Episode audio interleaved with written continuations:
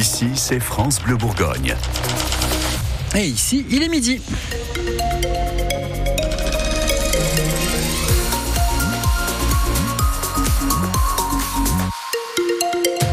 Rapide sur la météo, on y reviendra à la fin de ce bulletin. Le temps va rester couvert avec euh, un peu de pluie encore jusqu'en milieu d'après-midi. Les informations à présent avec Anne-Laure Labalette. Contrôleurs de la SNCF sont en grève pour trois jours. Au moment où démarrent les vacances de février, ce sont essentiellement les TGV qui sont concernés. Un train sur deux est annulé au niveau national. Les intercités sont très perturbés aussi. D'après les syndicats, il y a 70% de contrôleurs grévistes. Chez nous, en Bourgogne, les TER circulent normalement aujourd'hui et ce week-end. Pas de problème non plus sur les trains Ouigo entre Paris et Lyon. Alors, dans ce contexte de grève, des députés et des sénateurs relancent l'idée d'une proposition de loi qui accorderait au gouvernement un crédit de 60 jours par an où il pourrait interdire une grève. Écoutez ce qu'en pense Frédéric Pissot. Il était notre invité ce matin. C'est le secrétaire départemental de la CGT en Côte d'Or. Déjà, le droit de grève est très limité dans les services publics, c'est qu'il y a le service minimum. Donc les grévistes se déclarent déjà 48 heures à l'avance. En Bourgogne-Franche-Comté, vous avez annoncé tout à l'heure, je crois, un train sur deux, alors qu'il y a 70% de grévistes. Donc on devrait avoir trois trains sur 10, et là, il y en a déjà 5 sur 10. Donc vous voyez, la SNCF utilise le service minimum à sa guise et a décidé d'alimenter au maximum tous les trains à destination euh, des stations de ski et d'appauvrir d'autres lignes euh, qui auraient pu aussi alimenter le reste des gares. La question de limiter, d'interdire certaines périodes, ça va ouvrir le champ à quoi? À des mouvements spontanés, non cadrés, et du coup, ça sera vraiment. Euh, ça sera encore peut-être même pire pour les usagers. Tout à fait, tout à fait. Et on a bien vu sur des mouvements de grève spontanés que le gouvernement n'a rien pu faire. Donc, on préfère nous encore rester dans ce système à la française. Et pour écouter l'interview complète de Frédéric Pissot, ça se passe sur votre appli ici. Sur le rail, toujours, demain c'est la réouverture de la ligne TER Nevers-Le Creusot-Dijon après sept mois de travaux. Cette ligne transporte 2000 voyageurs chaque jour. Sur cet axe, la SNCF prévoit un peu plus de 8 allers-retours quotidiens. Les personnels de l'ESPM de Sevray en Saône-et-Loire sont épuisés et à bout de souffle. Ils sont en grève d'ailleurs ce vendredi. L'ESPM, c'est l'établissement public de santé mentale. La CGT et FO appelé au rassemblement devant l'établissement ce matin pour accueillir le directeur de l'agence régionale de santé. Le système de garde au cœur des discussions entre l'État et les médecins. Frédéric Valtou, le ministre délégué à la santé et à la prévention, est revenu sur le manque de médecins de garde les soirs et les week-ends hier à l'occasion de sa visite dans une maison médicale de garde dans les Yvelines. Il a indiqué vouloir motiver, valoriser et rendre plus attractive la participation aux gardes. Il a donné quelques précisions ce matin.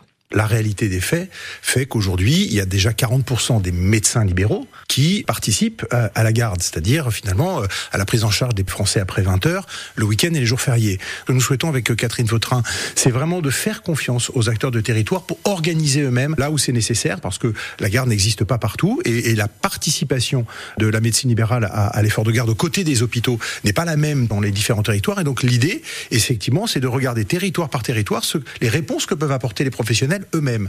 Et puis ça n'est qu'en dernier recours, s'il y a carence de la réponse, qu'effectivement, mais c'est normal, l'État jouera son rôle et permettra effectivement d'harmoniser, d'équilibrer cette participation à la garde entre l'offre publique, c'est-à-dire l'hôpital, et effectivement la participation des libéraux. Il est dans l'idée de personne de demander à des médecins libéraux d'être entre minuit et 7 heures du matin, de tenir des gardes, alors que de toute façon, il y a une lumière allumée qui s'appelle les urgences. Frédéric Valtou, ministre délégué à la santé et à la prévention.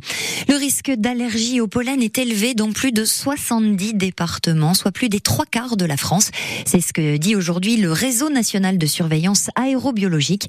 C'est dû aux températures très douces hein, en ce moment sur l'ensemble du territoire et à la dispersion des pollens avec la floraison précoce de certains arbres comme les noisetiers et les aulmes chez nous. La carte scolaire a été publiée en Saône-et-Loire pour la rentrée de septembre. 41 fermetures de classes, 10 ouvertures seulement, 24 postes d'enseignants seront supprimés.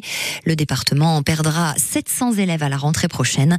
Le mois dernier, l'association des maires ruraux de Saône-et-Loire avait appelé les services de l'éducation nationale à préserver les écoles les plus rurales. En Côte d'Or, la carte scolaire a été dévoilée la semaine dernière déjà, mais ça n'empêche pas les parents d'élèves de se mobiliser dans les secteurs où l'académie a annoncé des fermetures de classes. Les parents d'élèves de l'école maternelle Jacques Prévert de Genlis se mobilisent ce soir. Ils ont même lancé une pétition. Ce soir également sera du foot. Avec la 21e journée de nationale entre le DFCO et Villefranche-sur-Saône, les Rouges invaincus depuis quatre matchs doivent garder le cap hein, pour espérer remonter en Ligue 2. Ils sont actuellement quatrième au classement. Pour la rencontre de ce soir, le DFCO retrouve son attaquant Joseph Mendes, absent pour blessure depuis plus de quatre mois. Adrien Berrias, ça relance donc le débat sur ce poste si important dans le foot, celui des Giroud, Henry et Ronaldo, le Brésilien, celui du poste de l'avant-centre. Et oui, parce que depuis le début de la saison, quatre joueurs différents ont occupé ce poste au DFCO. On tâtonne, on bricole. L'entraîneur Benoît Tavenot n'a pas de garantie. Sur ce poste d'avant-centre, voilà, moi je, moi je suis toujours en attente de Momo Benfredge. Hein. Momo Benfredge pour Mohamed Benfredge, l'attaquant recruté cet été, passé par Auxerre, formé à l'OM. Grand espoir, talentueux. Il a seulement marqué deux buts en championnat et encore, c'était deux pénalties. Il est encore trop loin de ce que j'attends de lui sur, euh, sur ses rentrées ou sur ses titularisations. Il le sait, je lui ai dit. Par contre, je suis convaincu, et je vous l'ai dit plusieurs fois, je suis convaincu que c'est un bon joueur. Par contre, mais il faut qu'il se mette dans la tête que ce qu'il faut aujourd'hui, c'est insuffisant. Moi, je pense que je suis plus frustré que lui. Bientôt, on est, on est à la fin du championnat et j'attends toujours. C'est pas le seul. Hein. Il est comme un professeur énervé, Benoît Tavenot, par son attaquant qui pourrait avoir les félicitations et qui se contente de la moyenne. Alors pour le concurrencer, Joseph Mendes, attaquant puissant, revient, d'accord, mais il ne semble pas vraiment prêt après quatre mois sans jouer. Il a été touché, il est, il est malheureux, c'est un joueur malheureux hein, de galérer comme ça. Et, ouais, il a morflé mentalement, c'est sûr. Mais je vous dis, cette semaine-là, il a retrouvé un peu de fraîcheur. Ce serait quand même un beau symbole. Joseph Mendes n'a marqué qu'un seul but avec Dijon et c'était contre Villefranche au match aller. Et rendez-vous comme tous les vendredis à 19h pour l'avant-match en direct du stade Armand Chouffet de Villefranche-sur-Saône. 19h30 pour le coup d'envoi de l'intégrale DFCO sur France Bleu Bourgogne, bien sûr. Une belle opération mercato pour la JDA Dijon Handball. C'est la signature pour la saison prochaine de la danoise Nadia Milke Offendal, une des meilleures joueuses du championnat de France au poste de demi-centre. À 29 ans, elle a déjà passé par euh, le Paris 92 et Chambray. La JDA s'est fait plaisir hein, pour euh, la vidéo d'annonce puisque plusieurs indices étaient euh, dissimés comme ça dans le, parc des, le Palais des Sports mercredi soir lors de la rencontre avec Plan de Cuc. La nouvelle recrue avait même un sandwich à son nom à la buvette, le Offen Dal. Et ça, hmm. si vous voulez le voir, c'est sur francebleu.fr.